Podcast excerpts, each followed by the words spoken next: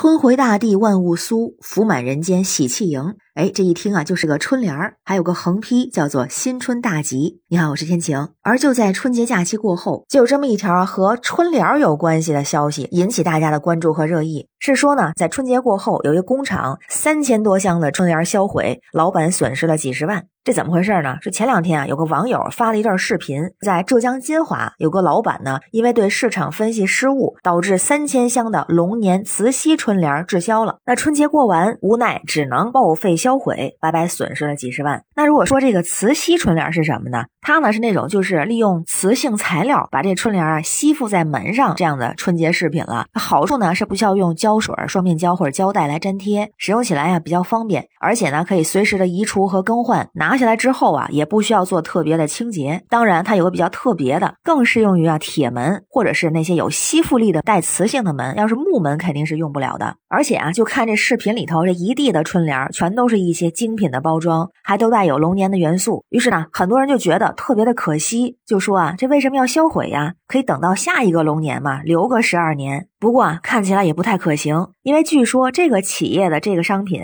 标注了龙年的字样，这个还好，但是还标注了二零二四的日期，所以啊也没办法再利用了。而且啊，如果要是存个十二年，这库存的费用、火灾、受潮风险，那是不是更得不偿失？当然，也有朋友认为啊，完全不值得同情。为什么呀？这磁吸对联儿，一个是使用场景有限，不是谁家大门都能贴得上的，其实还挺小众的。还有呢，价格可不便宜，这一副磁吸对联儿几十上百，好的甚至更贵。就不少网友说了，那自个儿家呢只买那个几块钱一副的对联儿，即便是大街上现写的，也就是十来块钱一副。这不接地气儿的产品，谁愿意买账啊？也有网友说了，之前在摊位上就看到过有人推销这种磁吸对联儿，但是当时没买，为什么呢？并不直观，他是把它卷起来放到一个桶里的这种，你看到的就是一个桶嘛。但是呢，自己更愿意买那种摆在那里头看得见摸得着的，而不用跟拆盲盒似的拆开了之后才知道里边是什么样。同时，大家也好奇一个问题啊，说这个卖不出去了，那能不能随意的销毁？因为很多物品啊，销毁是需要报备的。哎，还真有记者啊去了解了一下，据说当地的市场监督局工作人员就说了，如果是处理食品或者药品类的特殊商品，是需要向有关部门报备的。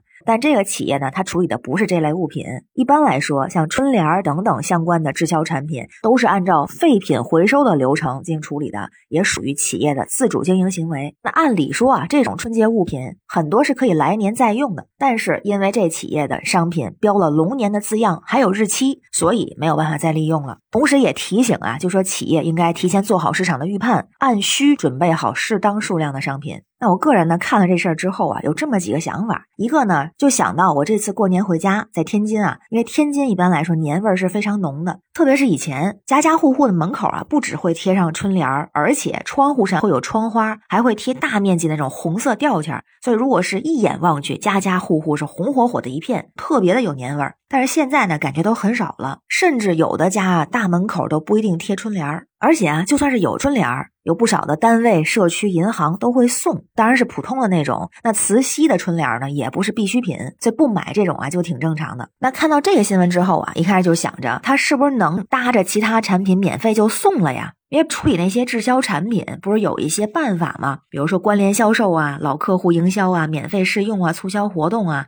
这送其实就是一个很好的办法，顺便给自个儿做做广告，顺便让大家也了解一下这瓷器对联是个什么。不过后来一想啊，这商品确实有点小众，就算是送出去之后，没准也用不上，最后也是个扔，也浪费了。那要是当废品卖呀，都不知道能不能卖得出去。所以就想到这什么样的商品会成为滞销产品啊？一个是不符合大众审美，不符合市场需求。当然也有就是商品没什么问题，但运营没做好的。那咱说回来，就觉得这个三千多箱的春联还挺可惜的。当然，个人觉得同情还算不上，因为对老板来说，这个是不是也算是赌货了呀？如果是押对了，那老板就赚了；押错了就亏了呗，也属于正常的商业行为。关于新闻中的事儿，您是怎么看呀？欢迎在评论区留言，咱们一块儿聊。我是天晴，这里是雨过天晴。欢迎关注主播天晴，感谢您的订阅、点赞、留言和分享，感谢月票支持，也欢迎您加入天晴的听友群，绿色软件汉语拼天晴下划线零二幺四，愿您生活如意，新年大吉，拜拜。